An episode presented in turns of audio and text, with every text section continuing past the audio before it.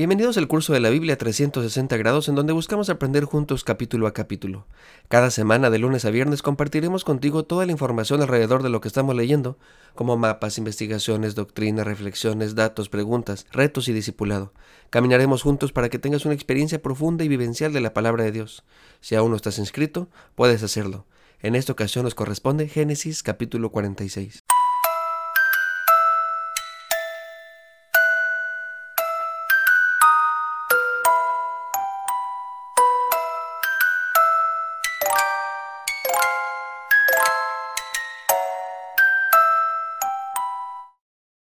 Este capítulo comienza con uno de los dilemas humanos más comunes, el decidir entre lo que yo deseo y lo que Dios desea. Evidentemente Jacob quería ir a ver a su hijo José. Recordemos que él pensaba que estaba muerto, sin embargo no era así, estaba vivo, y además tenía mucho éxito allá en Egipto. Dios le había bendecido. El dilema es que para ir a visitar a José tenía que abandonar la tierra prometida.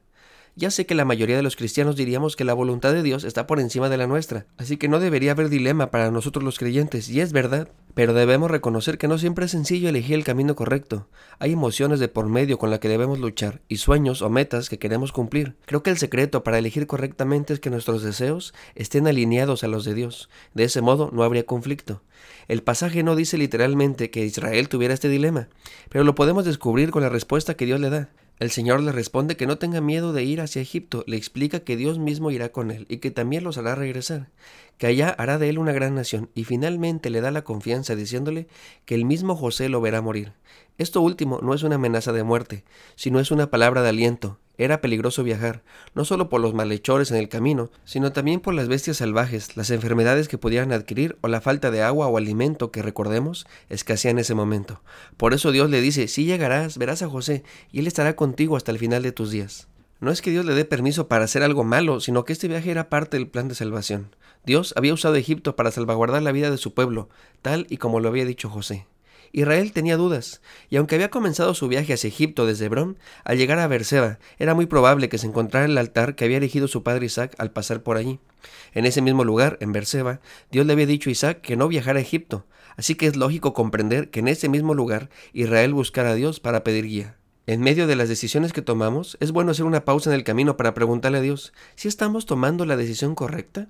Sinceramente no creo que le debamos pedir a Dios que bendiga nuestros planes. Más bien, deberíamos pedirle a Dios que nos permita ver cuáles son sus planes para con nosotros.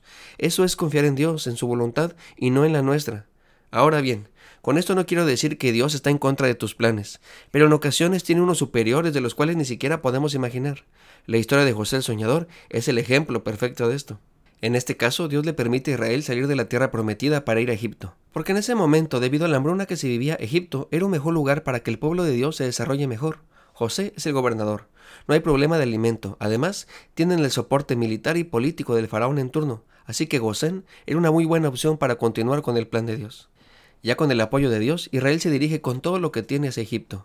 En este punto, el autor nos coloca una lista de toda la genealogía de Israel.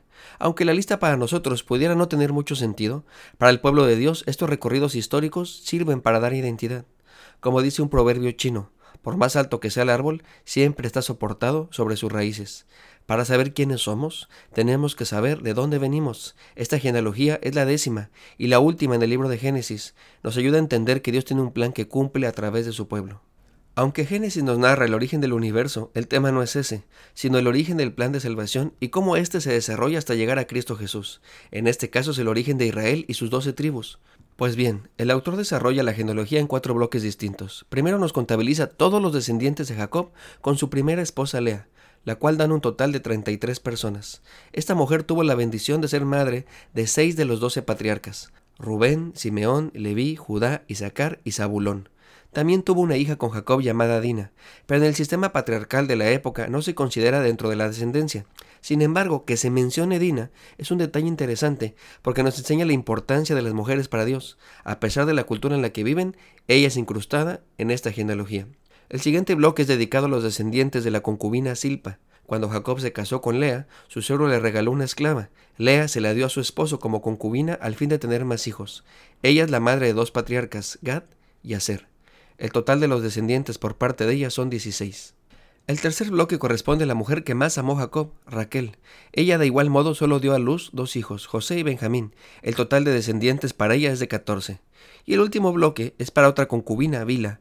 De igual modo, su suegro le regaló una esclava a su hija Raquel cuando se casó, y Raquel se la entregó a Jacob para tener más hijos. Ella tuvo a Adán y a Neftalí. El total de descendientes de ella fueron siete. La suma total de todos ellos nos dice el autor que es de 70 personas, y aunque nos gusta hacer sumas y restas y tener los datos exactos, el propósito no es que tengamos la contabilidad exacta del pueblo de Dios, no se trata de una auditoría. El número 70 es simbólico.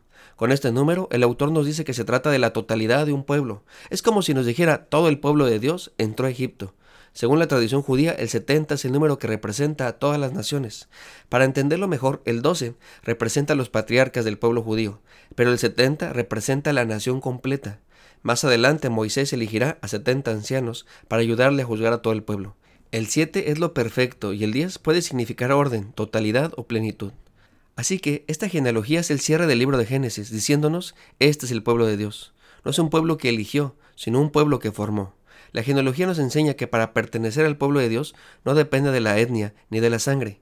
Aunque el pasaje dice que todos ellos proceden de sus lomos, esta es una expresión hebrea que pudiéramos traducir como descendientes directos o descendientes de una misma sangre, en realidad el texto nos dice que Simeón tuvo un hijo con una mujer cananea y los hijos de José con una mujer egipcia. Esto quiere decir que al pertenecer al pueblo de Dios nunca fue algo racial, nacional, religioso ni cultural. Solo se necesita fe para integrarse a su plan de salvación. Así que no se deje engañar por aquellos que dicen que solamente los judíos son el pueblo de Dios y que insisten en que debemos hablar, vestir y celebrar como ellos lo hacen. Todo el plan de Dios culmina en Cristo. Ese es el proyecto de toda esta narración. Génesis es el origen de este plan. Cualquiera que se adhiera a él será salvo.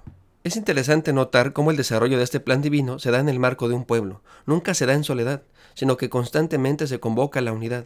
Por eso la historia de José no está completa hasta que se reúna con su pueblo. Por tanto, este capítulo termina de esa manera, con el encuentro de José y su padre. Es lo que hacía falta para cerrar con broche de oro la historia de José.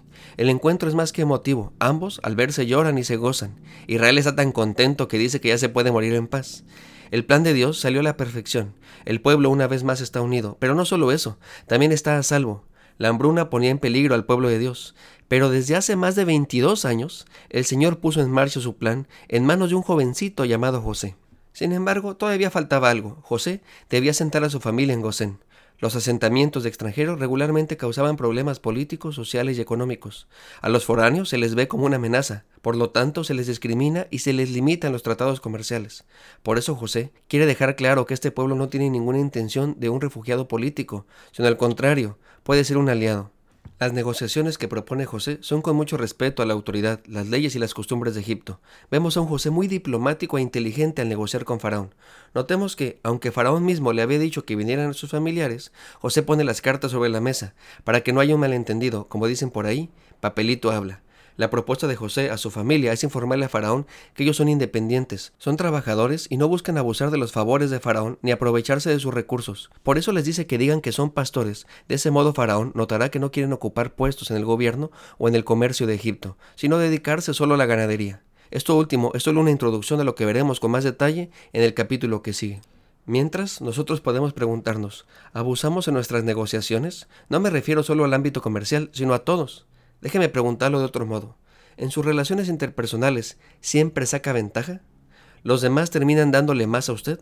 Por favor, no abusemos de las personas, mejor ayudémoslas. Seamos de los que dan, de los que ofrecen. Soy el pastor Alex Cunillé. Dios te bendiga y que tengas un lindo día. Si Dios nos da permiso, nos vemos en el siguiente capítulo.